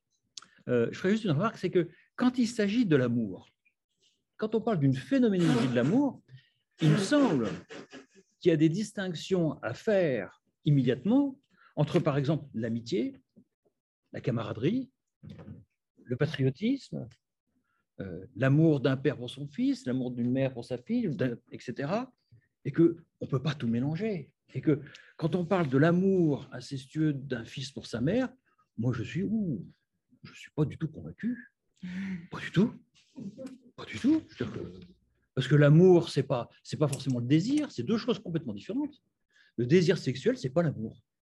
C'est deux choses. D'un point de vue phénoménologique, on peut très bien faire une phénoménologie de l'amour qui ne soit pas une phénoménologie de l'éros. Mais ça se discute. Voilà, j'ai déjà trop parlé et je suis sûr qu'il y aura des. Euh, merci pour l'intervention. Euh, un point qui mérite d'être mentionné, c'est la question de l'accès aux l'organisateur de la psychique. Parce que c'est l'organisation fantasmatique Et peut-être ce qui va faire le lien ensuite avec la question de l'inceste qui a été abordée, c'est que là, justement, on n'est plus dans l'axe fantasme. Donc la différenciation des espaces psychiques n'existe plus la première chose, c'est l'action. Je t'ai pas laissé répondre. Pour pouvoir avoir accès au fantasme, hein, c'est pas le contenu même du fantasme, c'est la construction même de la psychique mhm. autour du fantasme, en différenciant l'imaginaire de la Et apporter cet élément-là, parce que sinon, euh, si on est dans la réalité, justement, là, à ce moment-là, on se retrouve. Euh, je pense que c'est vraiment, euh, Merci beaucoup pour votre remarque. Je pense que vous avez raison. Ça répond un peu au début de, de ta remarque, mhm. Philippe, sur euh, la différence entre l'Oedipe euh, grec de Sophocle et, le complexe Oedipe de Freud. En fait, Oedipe, dans le mythe grec, il, il, est dans la réalité. lui, il est vraiment incestueux et parricide. Il, il, le fait pour de vrai dans la réalité. Mhm. Alors que le complexe d'Oedipe, effectivement, c'est bah, c'est pour ça que. C'est pas organisateur, c'est comme un phénomène. Oui, ça, ça, ça. Alors, le mythe, le mythe d'Oedipe vient juste mettre donner euh, une espèce d'image, euh, c'est une espèce d'image qui se colle sur ces relations qui finalement sont difficiles à exprimer de l'enfant à ses deux parents, qui sont des relations affectives mais qui ne peuvent pas s'exprimer. Il n'y a pas de mots. c'est pour ça que ce n'est pas, pas des types. On n'est pas encore dans, les, dans la conceptualisation, on est dans, dans l'affect pur. C'est un tout petit enfant qui ne sait pas ce qu'il ressent, mais tout ce qu'il ressent, il le ressent à fond parce qu'il n'y a pas encore les normes sociales qui ont digré ça. Il n'a pas encore, il n'a pas encore des, des il, ne se retient pas parce qu'il ne sait même pas qu'il devrait se retenir. Et puis son amour se dirige vers les personnes qui sont les plus proches de lui. Son univers se réduit euh, à la famille. Il ne sort pas trop de cette famille, donc il, il est amoureux. Quand il ressent de l'amour, il le ressent pour les personnes qui sont à côté de lui. C'est pas de l'amour incestueux, provocateur, c'est que c'est incestueux pour nous depuis l'autre côté. Mais de aimer sa maman, c'est pas c'est pas incestueux. Mais l'amour, euh, l'affection d'un enfant pour sa mère. Je suis père de famille. Non, non, mais oui, bien sûr. Écoutez, ça n'a rien à voir avec l'inceste, c'est de l'affection. Alors, je suis un peu provocateur. Je donne la parole tout de suite à Morin, il y a, trois, quatre questions. C'est amusant dans un séminaire de phénoménologie de, de haute euh, tenue philosophique qu'on parle encore de cette image d'épinal qu'est le complexe d'Édipe. le complexe Freud a pris dans la, tragédie de Sophocle ce qu'il a bien voulu à un moment de son évolution, qu'il a abandonné plus tard. Alors, plus tard, pulsion de vie, pulsion de mort. On ne parle plus du complexe d'Édipe parce que ça n'a plus aucun sens. Alors, je ne suis pas d'accord avec vous. J'ai cité beaucoup de passages de l'abrégé de psychanalyse qui est le dernier C'est chose, c'est l'interdit, l'interdit en général. Et ce n'est pas, pas ça. Alors, euh, donc, comme je l'ai dit, c'est amusant, mais ça n'a rien à voir avec la réalité. En plus, Freud n'a aucune expérience clinique. Il a parlé de ça parce qu'il avait vu son petit-fils, ça unique, il y a quatre questions encore. Là. Je te laisse bien sûr répondre. Ouais. Difficile. Là. Bah, Difficile Effectivement, le complexe de Deep euh, ne passe pas inaperçu euh, et crée des réactions assez violentes, visiblement. Euh, Jean-Claude, si tu voulais prendre. J'ai oublié quelqu'un, mais je. Jean-Claude. Jean-Claude. quelques des remarques, mais bref. D'abord, pour commencer, c'est important, deux remarques qui sont très importantes le complexe, entre guillemets, de dit, pas le complexe tout-même, mais l'importance de la chose, entre guillemets, on trouve déjà chez Baudelaire, et noir sur blanc. Je ne sais pas si tout le monde connaît, mais j'adore ce je vais en parler deux secondes. Oui, bien sûr. un texte très court de Baudelaire qui s'appelle L'éloge du maquillage, où il considère que le premier, le premier tatouage, c'est un signe de l'humanité. C'est ça le signe de l'humanité, c'est le maquillage, c'est le tatouage, etc. C'est là qu'on commence à être humain. Donc, si par exemple, une femme dit oh, moi, je ne maquille pas, tout ça, Baudelaire, c'est quoi? T'es un animal. Et euh, il dit expressément le sauvage, c'est celui euh, qui euh, saute sur sa mère et qui tue son père, littéralement. Donc ça, bon, c'est un détail, hein, c'est une mhm. remarque, pas besoin de. C'est l'image du maquillage, il y en a pour deux pages et demie. Mhm. Très court. Mhm. deuxième petite remarque comme ça, toutefois sur le fond. Je ne pense pas qu'on puisse se poser le psychique, le somatique, le social, parce que le psychique, pour Freud, c'est le biologique aussi. Le concept de pulsion, c'est les deux en même temps. Quand il dit l'anatomie, c'est le destin, euh, c'est quand même le, biologique, la phrase célèbre hein, de Freud qui est l'anatomie, c'est le destin. Donc, je mets un détail par rapport au fond. Sur le, fond, quelques autres. Je serais réservé aussi sur la conclusion, où quelquefois la psychanalyse. Non, c'est la psychanalyse. Oui, bien sûr. oui, mais c'est tentant, tellement tentant que des fois en temps, on succombe à la tentation, on dit la psychanalyse. Euh, chez Grodel, ça ne marcherait pas. Euh, c'est une autre planète, complètement. Euh, donc, bon, ce sont des petites touches. J'avais deux, deux une question que je me pose, ouais, euh, Freud était un petit urbain comme la plupart d'entre nous, moi par exemple, et je me demandais ce qu'il aurait peut-être imaginé, qu'est-ce qu'il aurait été sur ces histoires s'il avait été éduqué dans une ferme. Parce que là, il y a le chien et la chienne, la vache et le taureau. Euh, alors, est-ce qu'il y a un complexe pour tous, les chiens, les veaux, les humains? Parce qu'il voit bien que les sexes ne sont pas identiques. Et donc, ce que je trouve juste bizarre, mais je n'ai pas de réponse, hein, c'est la question que je m'amuse moi-même une question, mm-hmm. et euh, pour moi, il faut pas y répondre. Euh, c'est l'enfant, il apprend très vite à, voir ces différences de sexe, avant même de voir une petite fille mm-hmm. ou un petit garçon qui c'est la fille. Et, donc, je pense qu'on n'en viendrait peut-être pas aux mêmes histoires fantasmatiques sur la castration. Enfin, je m'arrête là, je vais c'est des petites remarques. Tu veux dire quelque chose Oui, en fait, à propos du texte de Baudelaire, mais, euh, Freud il cite euh, un texte de Diderot, où Diderot il, il a une remarque très similaire avec euh, le sauvage, que si on n'était pas, si on, si on n'était pas éduqué, on, on, sauterait sur notre mère et on tuerait. Donc c'était quelque chose qui circulait Mhm. peut-être depuis longtemps. Mhm. Mhm. euh, euh, sur la pulsion, que la- ouais, ça c'est compliqué. euh, ça, Il y a beaucoup de choses à dire euh, sur. Donc, euh, je ne pense pas que Freud il veut se séparer de la biologie, mais il Non. pense que la biologie, euh, la biologie, c'est le- l'irréductible. Donc, la biologie, c'est la différence des sexes, effectivement. C'est quelque chose d'irréductible. C'est quelque chose que la psychanalyse n'a pas, euh, ne se donne pas comme but ni d'expliquer, ni de discuter. Elle se place dans le psychologique dès le départ. Donc, la question, au départ, Freud, il voulait, il voulait régler cette question du rapport entre le biologique et le psychologique. Il a essayé dans, dans ses tout premiers textes à Mhm. l'époque de la correspondance avec euh, Mhm. Fliss. Et puis, il s'est rendu compte qu'il n'y arrivera pas, qu'il ne pourra pas expliquer par, euh, par la biologie euh, le psychologique. Et quand il publie son interprétation des rêves, là, euh, la transition a été faite. Et il a, il a accepté qu'il il, il se, il, il se concentrera sur le côté psychologique tout en gardant l'espoir qu'un jour la science nous permettra de, de, Mhm. de combler le fossé, etc. Mais il, il se, rend bien compte que Mhm. donc il ne veut ni réduire la biologie ni l'assimiler à sa théorie. Alors, j'ai un peu oublié. Oui, Caroline, bien sûr. Caroline, ce que ouais, j'allais dire. ouais. C'est-à-dire que le contexte de vie, je sais pas. Pour moi, il est éclairant dans le sens où les choses se transforment et à mesure de, la vie d'un enfant. Il y a toujours un moment, On n'entend il y pas. a toujours un moment dans le rapport euh, à, à maman et à papa où euh, quelque chose se passe. Maintenant, euh, quand on rencontre en analyse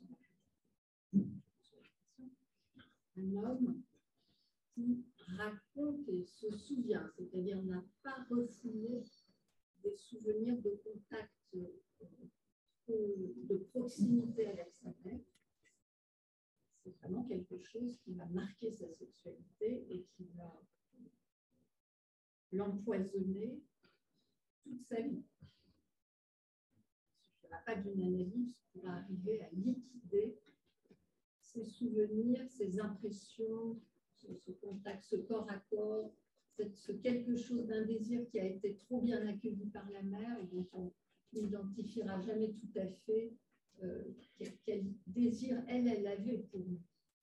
Cette énigmatique du désir maternel pour son enfant garçon, c'est vraiment quand même quelque chose à qui oriente euh, certaines cuves. D'autre part, euh, c'est vrai qu'il y a des psychanalystes femmes qui ont essayé de travailler sur le, le dit féminin. Parfois, lui-même a pu dire quand même une préhistoire et que le rapport de, de la petite fille à sa mère était évidemment déterminant.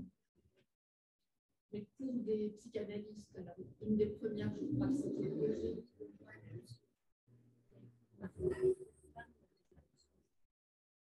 et, et pour elle, euh, partage de femmes, c'est vraiment ce mot partage, c'est quelque chose euh, qui, qui dit le rapport à la féminité. Le rapport à la féminité, ça se partage. On vient de ce corps et on le porte en soi, un peu comme les poupées ru- russes, comme ça se, se, se déroulent. Et seulement il y a des mères qui veulent bien partager la féminité et d'autres qui ne féminiseront jamais leur petite fille, qui ne leur permettront pas de devenir des femmes parce qu'elles le sont. Elles l'incarnent elles et elles ne veulent pas partager. Et là, je dirais, c'est aussi un des destins, enfin, de, de- de ces- ces relations extrêmement structurantes.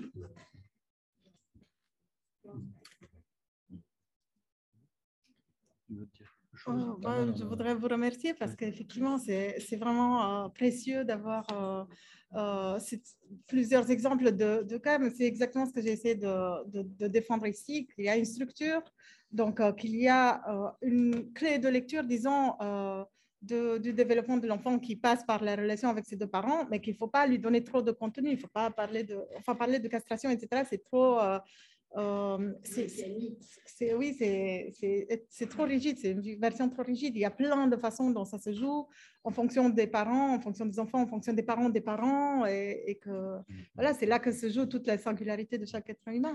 Alors, je dis Philippe Vesset, et puis après. Euh, plus fort, plus fort, on n'entend pas. Une difficulté qui a déjà été soulevée par Zébi et par Nicole, c'est cette fameuse phrase euh, que je vous avais prononcée, mais qui est un peu un, un leitmotiv, c'est la mère apparaît à l'enfant comme une partie de lui-même la première phrase. Euh, c'est un petit peu gênant parce que moi, quelque chose que je n'ai jamais compris, c'est le lui-même. Puisque précisément, à partir du moment où il y a un lui-même, il y a une conscience de soi qui est formée. Et il n'y a pas de conscience de soi dans les, dans les, Et euh, pire, la conscience de soi ne se forme que euh, de manière coextensive à la, à la, conscience du monde. Il ne peut pas y avoir de conscience de soi sans qu'il y ait une conscience d'un monde autre, autre que celui de l'enfant. Les, deux se, se forment conjointement. Donc, euh, moi, ça me paraît toujours gênant de dire ça. En plus, je remplacerai volontiers l'expression de la mère par la figure d'attachement. ok. Euh, voilà. Euh, et donc, de même pour le visage, c'est pareil, pareil, si on veut une dimension purement physique. Le visage, l'enfant n'a jamais vu son propre visage. Donc, il ne peut pas identifier le visage qui se penche sur lui à son propre visage, puisqu'il ne sait pas ce que c'est qu'un visage. Euh, par contre, euh, ce qui est vrai, c'est que Spitz et Merleau-Ponty euh, ont effectivement établi que ce que l'enfant perçoit instinctivement, spontanément, c'est la bienveillance. La bienveillance, ça, il y a une espèce de, de, solidarité qui se fait spontanément entre l'organique et l'organique, mais la, la, bienveillance. Mais le fait de voir dans un autre visage son propre visage, ça, c'est pas. C'est à mon avis un contresens peut-être même un contresens assez pathogène. Euh, donc, euh, voilà. Donc, pour le visage, je ne sais pas, moi je vais parler du visage, mais, mais j'entends, je suis à 100% d'accord avec vous sur cette question de, du fait que l'enfant, il n'a pas encore de conscience. D'ailleurs, il ne l'aura qu'une fois qu'il qu aura, aura, un inconscient. Mm. Donc, euh, on, quand je parle de l'enfant avec le sein maternel et tout ça, on parle d'un bébé qui vient juste de naître et qui, euh, mm. qui fait encore partie du corps de la mère, qui est encore lié au corps de la mère. Et ça, peut-être, je peux vous dire d'expérience récente, personnelle, que euh, la mère et le bébé, dans les premières... Euh, le, premier mois vivent un peu au même rythme et qu'ils et que, ils partagent, ils partagent des expériences communes. Il y a, il y a, il y a quand même des, il y a quand même, euh, je ne sais pas comment, il y a des, des, toutes sortes d'effets hormonaux euh, assez, euh, assez flagrants. Par exemple, quand il a faim, la mère sait quand le bébé a faim, c'est le, le, ressent, ben, c'est comme ça. C'est, enfin, ben, vous pouvez demander si vous voulez. Et en fait, ce que je veux dire, c'est que y a ça prend un certain temps pour le bébé de se séparer, d'oublier complètement euh, euh, le fait qu'il était dans le ventre. Mais pas oublier au sens que nous utilisons. Bien sûr qu'il n'a pas de concepts et ils ne se rendent pas compte. C'est plutôt de l'affect non, euh, il ne peut pas se le dire à lui-même, ah bah tiens, il me faut le sang, il me manque le sang, etc. Mais quand sang arrive, euh, il se sent comblé, il se sent à nouveau comme s'il était dans le ventre, comme, comme, comme s'il était complet. Et donc ce sang, il le désire. Euh, il le désire parce que ça lui apporte la nourriture, mais il le désire en plus de cela parce que ça le comble de cette manière-là. Euh, et c'est ça le germe du, du, désir futur, de ce que deviendra plus tard le désir. C'est pas juste combler des besoins, pas juste se nourrir, mais on cherche quelque chose de plus, et quelque chose de plus qui est perdu déjà de toute façon et qu'on ne trouvera jamais. Pardon, on a un petit peu d'ordre. Oui, juste une question. Après. Euh, effectivement, on voit que euh, ce qui compte énormément dans la découverte de Freud, ben, c'est l'observation du corps, et notamment une partie du corps. Hein qui est au-dessous de la ceinture. Je pose un peu question quand même déjà, hein, parce qu'on n'a plus cette observation du corps dans sa, sa gestalt, hein. Et euh, la question que je, que je, veux vous poser, moi, c'est simplement de savoir si ce qui se passe à l'heure actuelle avec tout ce qu'on appelle par exemple les dysphories de genre ne remet pas en question précisément cette importance du schéma corporel qui me paraît peut-être à ce moment-là surdimensionné par rapport à, la dimension sociologique et familiale. Euh, vous savez, c'est vraiment une excellente euh, question. Oh, je me demande si le fait qu'on parle depuis Freud, donc depuis assez longtemps, on parle de DIP et de, des relations à la mère, au père, que, ces choses-là, et qu'on peut, par exemple, être garçon et aimer, aimer son père plus que sa mère, des choses comme ça. Donc, ces choses étaient un peu, n'était pas dite. Du coup, ça faisait, ça faisait euh, c'était le secret qui était tenu euh, soigneusement, qui pouvait créer des névroses parce que les gens ils le tenaient euh, en eux, etc. Et, maintenant, on en parle, on l'affiche, et donc il faut se créer des secrets bien plus terribles parce qu'on a besoin de ces secrets. On a besoin de ne pas être comme tout le monde. donc c'est pour ça qu'aujourd'hui il y a autant de, de une déclinaison tellement pléthorique de, de formes de sexualité. On n'est même plus dans homme, femme et, et euh, homosexuel, euh, enfin hétérosexuel et homosexuel. On, est dans, on a des milliers de. chaque, individu essaie de déterminer sa sexualité comme si elle était unique. Mais c'est peut-être une conséquence justement du fait qu'il que, qu'il y a eu euh,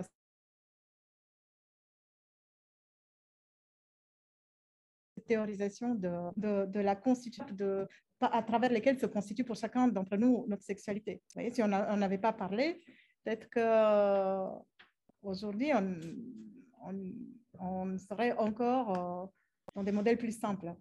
Hmm. Mais comme on en parle et que c'est devenu norme, que, que, tout ce dont on ne parlait pas avant, c'est devenu public, bah, on essaie d'inventer des nouvelles formes qui pourraient être étonnantes. Je sais pas. Georges Charles, je laisse, j'essaye de distribuer la parole. Je pense que de toute façon, c'est un débat, je pense comme toi. Hein, on a deux affinités depuis quelques décennies, exactement la même chose que toi. Je préciserai que ça ne sert à rien de, de rentrer dans le gouffre qui sépare ceux qui sont freudiens et ceux qui ne le sont pas. Parce que de, toute façon, je pense que la question du, du, du complexe de Deep, c'est un, un processus de différenciation qui se fait d'autonomie, de différenciation et de rencontre de l'expérience euh, de, sa propre sexuation. Et alors, est-ce qu'on a besoin de l'enrober dans cette histoire, euh, d'être amoureux de la petite fille, de son père, de sa mère Je ne suis pas certain. Je pense de toute façon que ça ne sert pas à grand-chose.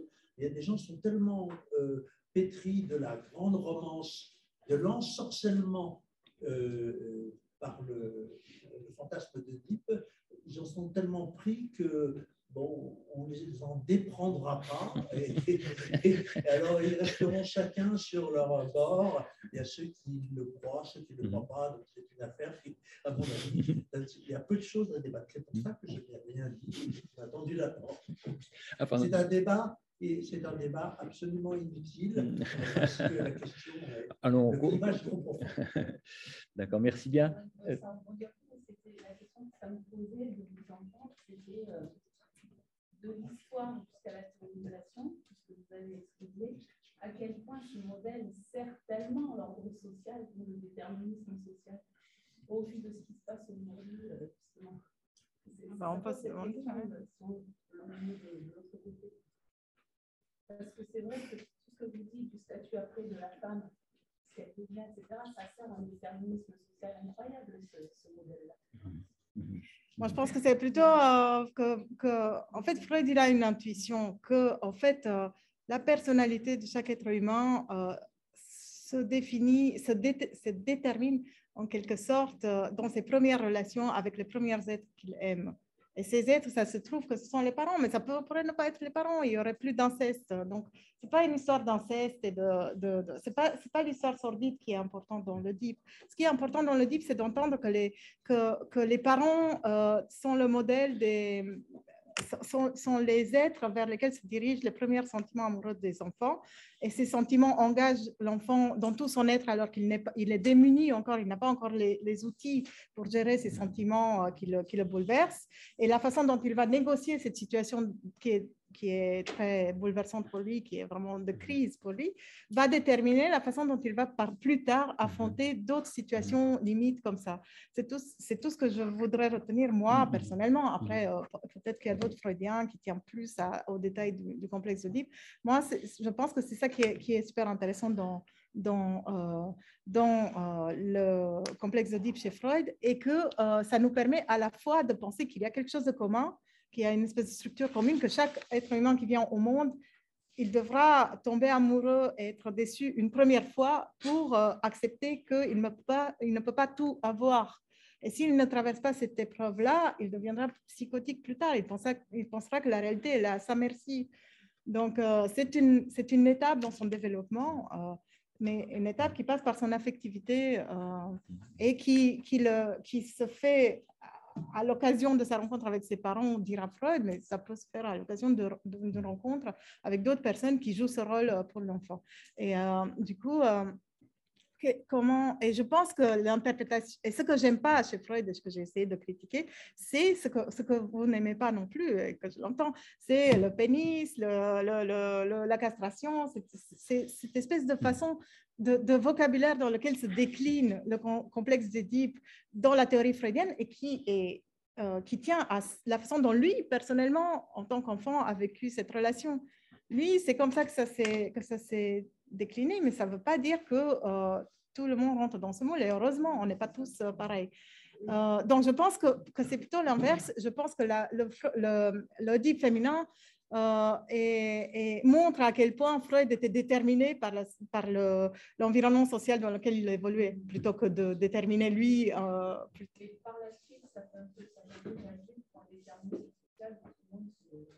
à mon avis, ça a plutôt ouvert la discussion et ça a permis aux femmes de, de dire non, c'est pas comme ça.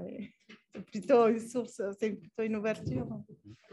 Jeanne. Euh, euh oui, moi, cette question euh, qui m'intéressait dans votre titre, c'est cet être de tous les possibles. Et donc, la question que j'ai posée, euh, euh, l'enfant est-il Dasein, est-il cet être de tous les possibles jeté au monde Et finalement, dans ce que j'entends, encore aujourd'hui, le contexte type qui revient, donc l'enfant, euh, cet être de tous les possibles, est jeté dans un monde où il y a le contexte type. Ces possibilités. Oui. Parce que moi, ce que j'avais retenu, par exemple, de l'intervention de euh, sur la transsexualité, c'est que Gabriel n'avait pas de sexe. N'était pas sexué.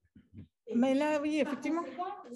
L'enfant jeté au monde est de fait sexué de par son environnement. C'est ce que j'entends aussi dans la conclusion, c'est que finalement cet enfant qui arrive, il arrive dans une famille avec cette trans, euh, ce transgénérationnel, euh, ces femmes, ces hommes qui ont eux-mêmes traversé euh, cette société-là, parce que c'est quand même pas un universel, c'est quand même pas un contexte universel.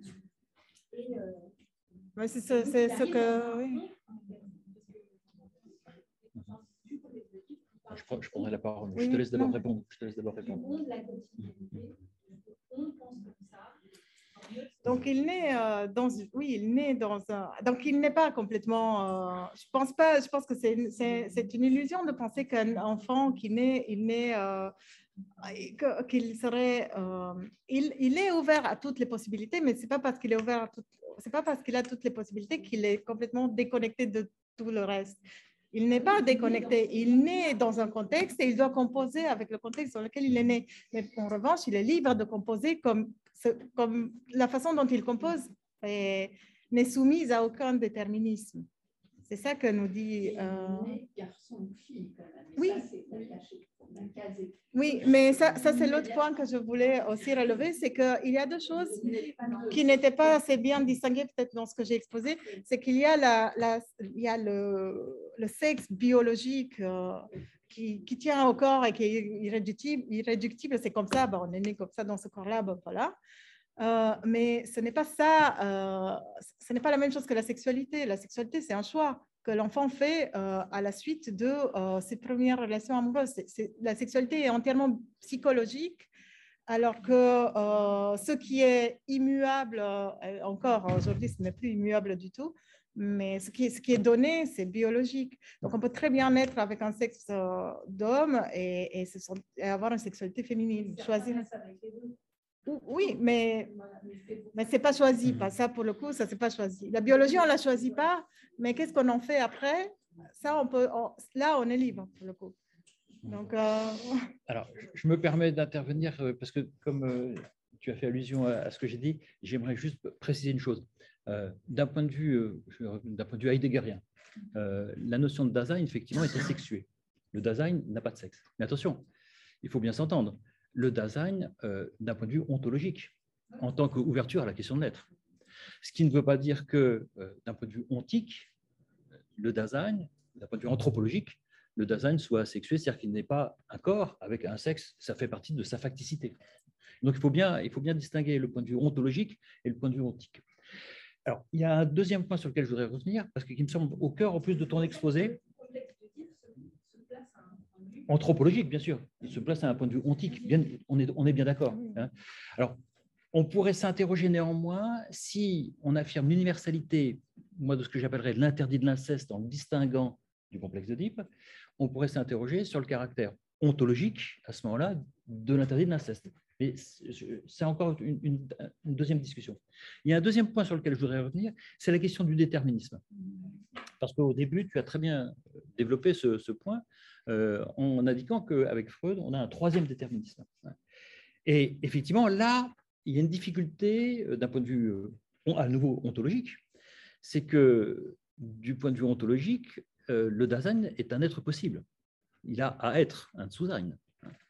Et il me semble que cette détermination du Dasein exclut toute forme de déterminisme.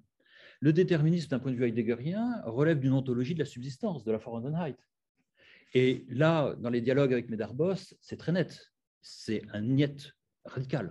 on n'est pas obligé d'être heideggerien et d'être aussi, euh, d'être aussi euh, euh, exclusif. Mais il me semble qu'il y a une question intéressante, c'est effectivement l'articulation entre une histoire individuelle qui se déroule dans, notre société, en tout cas dans un cadre familial, à la campagne ou, euh, ou en ville, pour faire écho à ce que disait, euh, parce qu'effectivement, ça, ça me semble aussi important, les conditions. Euh, et donc la question est de savoir, c'est dans quelle mesure une histoire individuelle, en fonction de son cadre, de ses événements, de ce qui se passe, est-ce qu'elle détermine Il me semble que ce n'est pas le terme que je retiendrai, moi.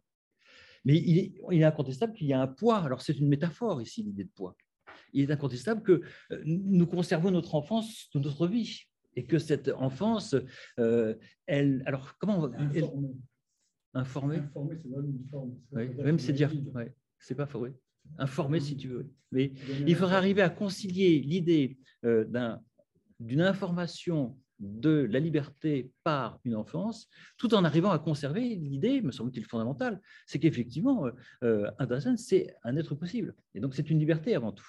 Et on comprend bien que là, il y a, une incompatibilité fondamentale entre une ontologie du Dasein comme être possible et la notion même de déterminisme. Là, je dirais, il faut, choisir.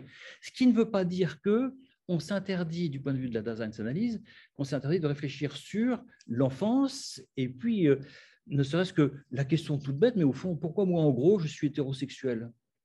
Écoutez, moi, je répondrais, j'en sais rien. Et puis peut-être qu'on peut rien en savoir. Mais peut-être qu'il ne faut pas vouloir aussi tout savoir. Très vite, oui, 30 secondes, parce qu'il y a. 30 euh, secondes. Un, tu fais le compte. euh, en fait, je ne sais pas si je suis dire possible. Oui, bien sûr. Toi, tu as tout le temps. Il n'y a, pas de possible. C'est d'une certaine façon l'idée qu'il n'y a pas d'avenir. Et ça, dans la perspective de la thérapie freudienne, au sens le plus étroit du terme, mm-hmm. si je dis bien, euh, il n'y a pas de perspective d'évolution psychique, mhm. mais tu dois traiter avec ton passé et l'épurer, etc. Et ça, ça fait une différence avec quelque chose qu'on peut passer par ailleurs avec une stratégie comme celle de Jung, qui a l'idée d'une évolution vers quelque part. Il y a un futur, mhm. un futur indéterminé. Il y a une temporalité. Chez Freud, il n'y a pas cette idée-là. Car la cure n'a pas pour fonction. Dans le principe, c'est que celui qui a la parole, qui, enfin, qui fait l'exposé, a tout le temps pour répondre. Donc, toi, tu n'es pas compté. Ton temps n'est pas compté. Non, mais sur cette histoire de déterminisme, c'est ça qui est. Mhm. que, mhm. Euh, qu'on ne peut pas à la fois avoir du déterminisme de la liberté. Si on accepte qu'il y a un déterminisme psychique, ça veut dire que, que le design ou le sujet ou la personne, ou comme, on, comme on veut l'appeler en fonction du, du, niveau auquel on veut se situer, euh, euh, s'il y a du déterminisme, ça veut dire qu'elle ne peut pas s'arracher ce, ce déterminisme-là, que finalement son sort est décidé. Euh, voilà. Mm. Mais je pense que justement, cette histoire de c'est quoi le déterminisme psychique chez Freud? Il veut dire que en fait, ce que nous faisons en croyant que nous le faisons par hasard, par exemple, choisissez un chiffre, vous, vous me dites 5.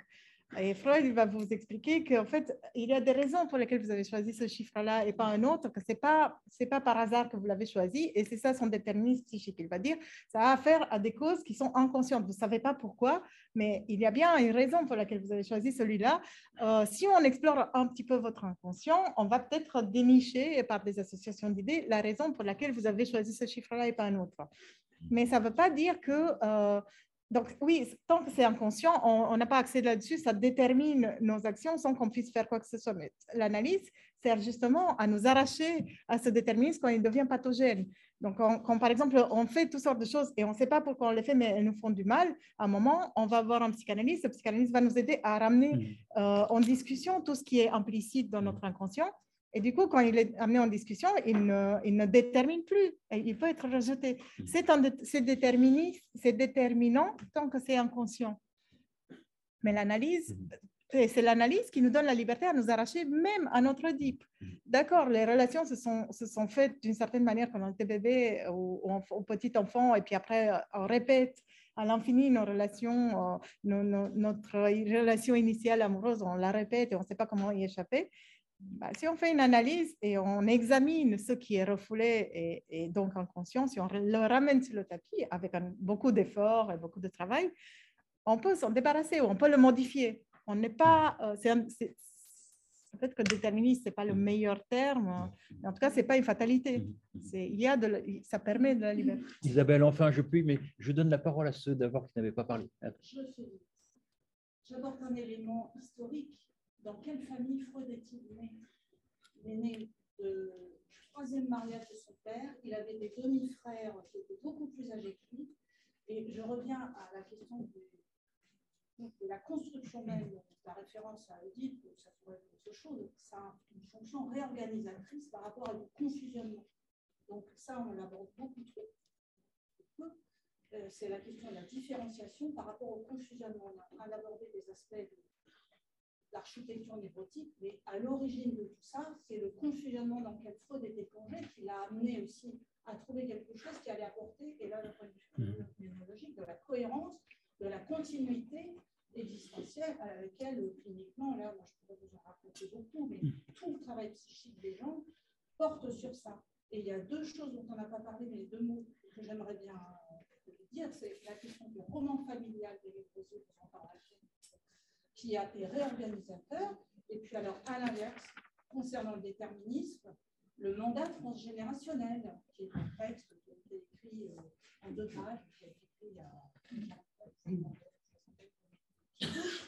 à cet aspect, effectivement, cet entrelacement entre euh, le lieu au sein duquel on vit au monde de fait, avec euh, tout le bazar, le travail, et puis après, effectivement, et ça nécessite de laisser son de comprendre que la construction des théories, elle s'est faite à partir d'une tentative de sortie de confusion. Ça, c'est trop peu. Hmm. Et c'est l'histoire du Freud. Alors, et puis après, euh, Gérard Guiraud, notre psychiatre. Euh, sur l'histoire familiale, il ne faut pas oublier quand même que euh, Freud a mis en place le complexe de une fois qu'il a abandonné ce qu'il appelle la neurotique. Et ça, c'est quand même très important, c'est cette lettre à, à fils. Pourquoi? Parce que justement, les problèmes d'inceste, c'était dans la famille, et même dans la famille de Freud. Ah, c'est pas ça que Il faut quand même le dire. Et ça, c'est quand même connu depuis euh, le bouquin de celui qui devait être l'archiviste des, des, archives de, Freud. C'est un bouquin qui est sorti en 1984 de Joseph Metzen, Le réel escamoté, qui reprend tout ce dossier. Et c'est pour ça qu'il y a, comme tu disais, d'autres psychanalyses. Par exemple, la psychanalyse freudienne, effectivement, mais il y a aussi l'approche ferenzienne de Ferenczi qui, lui, tient compte justement que ce que certains patients disent n'est pas du fantasme. Et ça, ça rejoint un peu ce qui se dit aujourd'hui par rapport justement à MeToo, où il y a les secrets qui sont dévoilés. Donc là, c'est Freud aussi qui a voulu mettre le couvercle sur certaines choses. Quant à vouloir que le, complexe du soit une structure universelle, c'est remis en cause aussi par les sociologues, dont les travaux de Norbert Elias et le dossier d'Hervé Mazurel, qui vient de sortir, qui est sorti l'an passé, qui montre très bien, qui pose justement cette question, est-ce que l'inconscient freudien n'est pas en fait lié aussi à un phénomène d'histoire. Parce qu'aujourd'hui, on ne peut quand même pas parler de, des rapports justement familiaux comme au temps de Freud, comme dans la société génoise, complètement finalement, société tout à fait victorienne, complètement voulant mettre la sexualité de côté. Euh, donc, euh, voilà en gros les, les, quelques remarques que je. Alors, je ne connais pas les références, mais ça a l'air vraiment intéressant. Ouais, J'aimerais bien les noter euh, après. Concernant la neurotica, par contre, ça, je sais de quoi il s'agit parce que c'était la partie que j'ai enlevée, du, la partie historique que j'ai enlevée de mon papier pour euh, que ça rentre dans, dans les... dans les temps. Mais en gros, euh, je dirais plutôt que c'était tout le contraire dans cette remarque de Freud que je ne crois plus à ma neurotica qu'il fait dans une lettre à Fils en gros, lui, au départ, euh, avec, euh, avec son ami Joseph Breyer, euh, il travaillait avec les, les, hystériques, il essayait de proposer une nouvelle théorie, parce qu'il y avait tout plein d'autres qui essayaient d'expliquer les, les, névroses hystériques. je ne fais pas toute l'histoire, mais en gros, il y avait Charcot, il y avait plusieurs théories concurrentes. Et avec Breuer, il pensait que la cause des, des hystéries est une cause psychique, psychologique, un conflit interne et non pas une cause héréditaire ou je sais pas. Et donc, euh, ils, ont, il y a toute cette clinique et systématiquement, euh, les jeunes femmes qui, qui, qui, consultaient lui racontaient euh, des abus sexuels de toutes sortes. Mhm. Et il y a des textes de l'époque, des textes de clinique où il, il euh, dit c'est toujours, euh, il y a toujours une composante sexuelle dans l'apparition de la névrose. La clinique le prouve, euh, ça apparaît souvent dans les discussions. Et, il y a même une citation que j'ai prélevée parce qu'il y, y, a un texte où il essaie de défendre cet élément sexuel dans les, dans les théologies des, des, des, hystéries, des névroses. Et il dit, sur mes 16 cas, euh, de, euh, bah, de tels abus sexuels, deux ont été confirmés par des, par des, euh, enfin, par des, des, gens de la famille, etc. Donc, des tiers, des témoins, voilà. Donc, en gros, sur ces cas, il y a deux où vrai, il y a vraiment eu réellement des abus sexuels. Et lui, il, il, il, essaye de tourner ça pour dire c'est une preuve qu'effectivement, c'est vrai, mais petit à petit, euh, il y a de moins en moins, proportionnellement, de moins en moins cas où, euh, où les témoignages confirment les fantasmes. Et puis, euh, ça arrive dans son entourage que des jeunes filles se plaignent alors qu'il connaît très bien les pères, etc., et qu'il sait très bien, il sait pertinemment qu'il n'y a pas eu abus sexuel. Et donc, c'est pour ça qu'il écrit à, à Fries, mais je commence à ne plus trop croire à mon, mes neurotica, je ne, je ne crois plus. Je crois qu'elle me raconte n'importe quoi en analyse. Et en fait, c'est ah, ça le, moment crucial. En fait, il a l'impression que tout s'écroule. Lui, il essayait de se faire un nom euh, sur la base de cette nouvelle théorie de, de, l'hystérie qui était qu'il y a une étiologie sexuelle. Mais en fait, il n'y a pas d'étiologie sexuelle. Cette fille, euh, ces filles racontent n'importe quoi. Donc, il a l'impression qu'il que tenait quelque chose, mais il doit se, se résigner de, de, renoncer à cette théorie-là.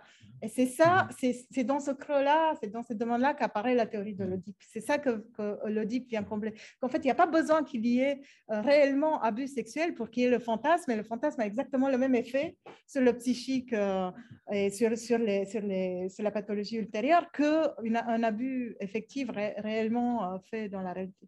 Sauf que quand Freud a présenté justement l'origine de l'hystérie devant le parterre, euh, j'ai plus les dates en mémoire, de, euh, de sa trouvaille, euh, qui était une origine sexuelle, ça n'a pas du tout plu. Non, bien sûr. C'est après, et oui, mais toutes les portes de, de Vienne lui ont été fermées. Oui, mais c'était sa théorie à lui. Euh, Bien sûr, mais il n'était pas opportuniste. il était. fantasme, tout le monde a trouvé ça très bien. Je ne suis pas sûre, mais en tout cas, ils étaient peut-être plus rassurés que de savoir qu'il y a des abus sexuels à tout va. Oui. Une dernière remarque Alors, Gérard, excuse-moi, je t'avais oublié. peut-être rebondir là-dessus, parce que c'est un moment évidemment décisif, cette histoire de 1897 et de la neurotica.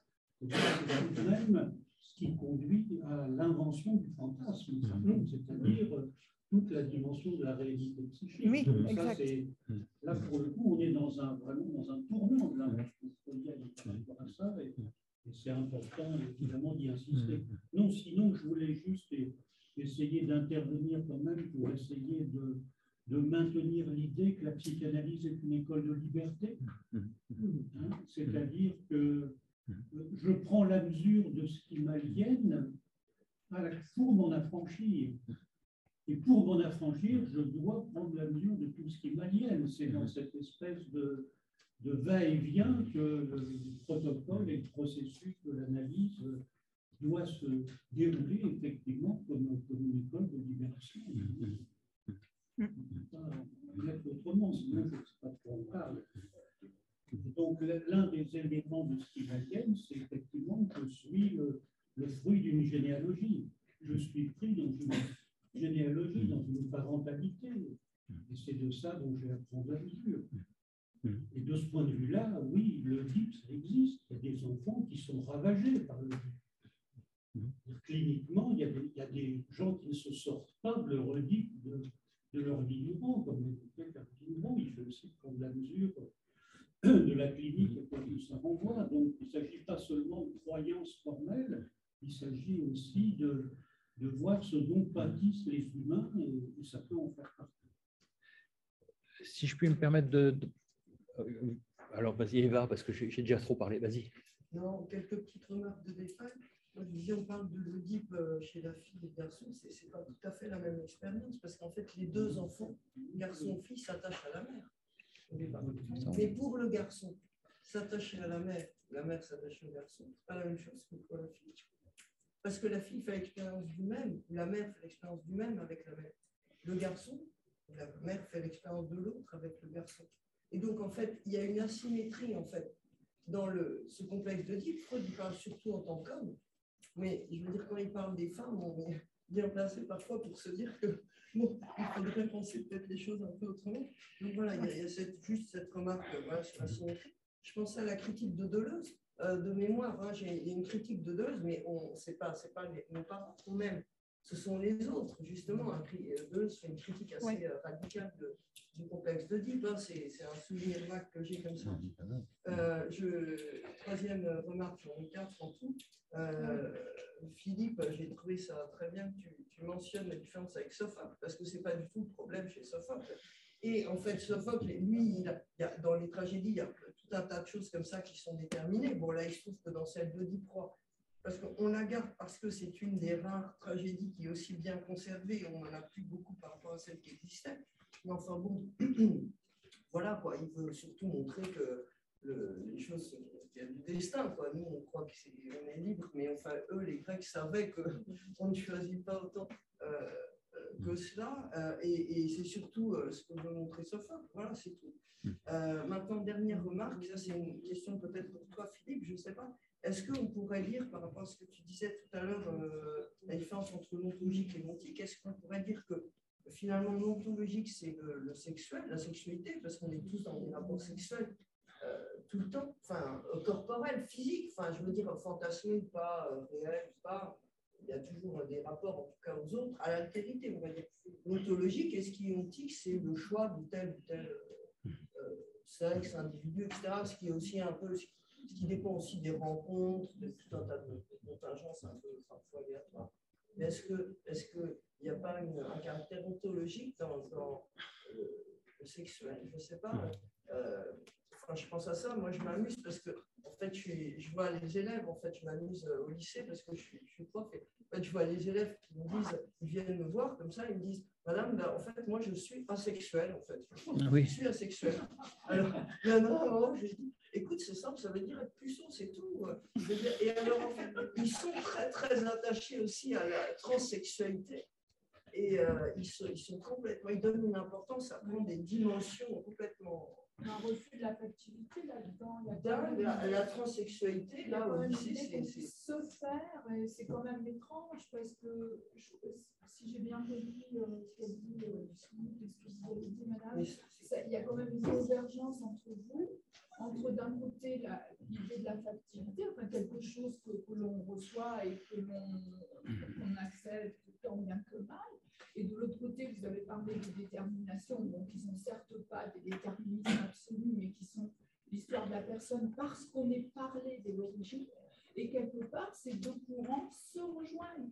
Que qu'on soit phénoménologue, euh, qu'on le dise phénoménologiquement ou qu'on le traduise autrement, euh, peu importe. L'idée, c'est qu'on on ne se fabrique fond en comble soi-même. Vous avez parlé à la fois du corps, mais ce corps, c'est un corps que, nous avons à prendre en charge et à, et à exister. Ce n'est pas tout à fait un destin, c'est autre chose, c'est une histoire. Mhm. Et, et moi, j'ai trouvé dans vos, dans vos paroles, bien qu'elles soient de- d'horizons différents, une convergence possible. Pardonnez-moi, madame, si, ça vous contrarie. Ah. Non, Non, non, personne n'est contrarié. Tu veux, tu veux- Dès qu'il y a convergence, on est d'accord. Eh ben, tout va bien. euh, En, douce France, euh, j'aime beaucoup. Euh, juste pour, euh, mais on ne va pas déborder non plus trop. Euh, merci pour euh, ton intervention. Euh, effectivement, je crois qu'il y a quand même un point de convergence que j'aimerais souligner parce que c'est l'essentiel. C'est que euh, il y a une facticité. on a un corps à assumer. il y a différentes possibilités, différentes manières de l'assumer, mais il faut aussi reconnaître euh, euh, qu'il y a une enfance, il y a une histoire, mais que cette histoire, ce n'est pas un destin. Euh, et il me semble, pour revenir à l'intervention de Gérard, c'est que on entend bien l'idée de psychothérapie, de psychanalyse comme l'idée de libération. Il s'agit d'élargir le champ des possibles. Mais il y a quand même une difficulté et qui est là, qui est proprement conceptuelle, c'est de penser la liberté en tant que telle, et donc de penser l'être de l'homme en tant qu'être libre. Et là, il faut arriver à concilier des déterminations qui, en apparence, sont contradictoires. C'est l'idée de déterminisme et l'idée de liberté. C'est un, vieux, c'est une vieille, hein, j'invente rien du tout. hein. Et il me semble que parler de déterminisme, ça, ça, ça, c'est gênant. Je Euh, pense que les psychanalystes, ouais. comme je disais, ils, sont, ils penchent plutôt du côté de- du déterminisme et ils disent mais une libération est Voilà. possible. Et donc, Alors que ils- les de- ils phénoménologues ils diraient Ouais. le contraire. Mais si on peut se rencontrer au milieu, euh, pourquoi pas hein. c'est pour ça que moi, je Sinon, vous opposerai à la psychanalyse euh, freudienne. C'est, je suis en train de travailler dessus sur le, le Flaubert de Sartre. C'est une psychanalyse existentielle. Et ça ne fait pas l'économie de l'enfance, et ça ne fait pas de l'économie des relations qui se tissent au cours de l'enfance, et des relations parfois conflictuelles, bien sûr. Qui, voilà. Il me reste à remercier chaleureusement euh, Maria pour son intervention.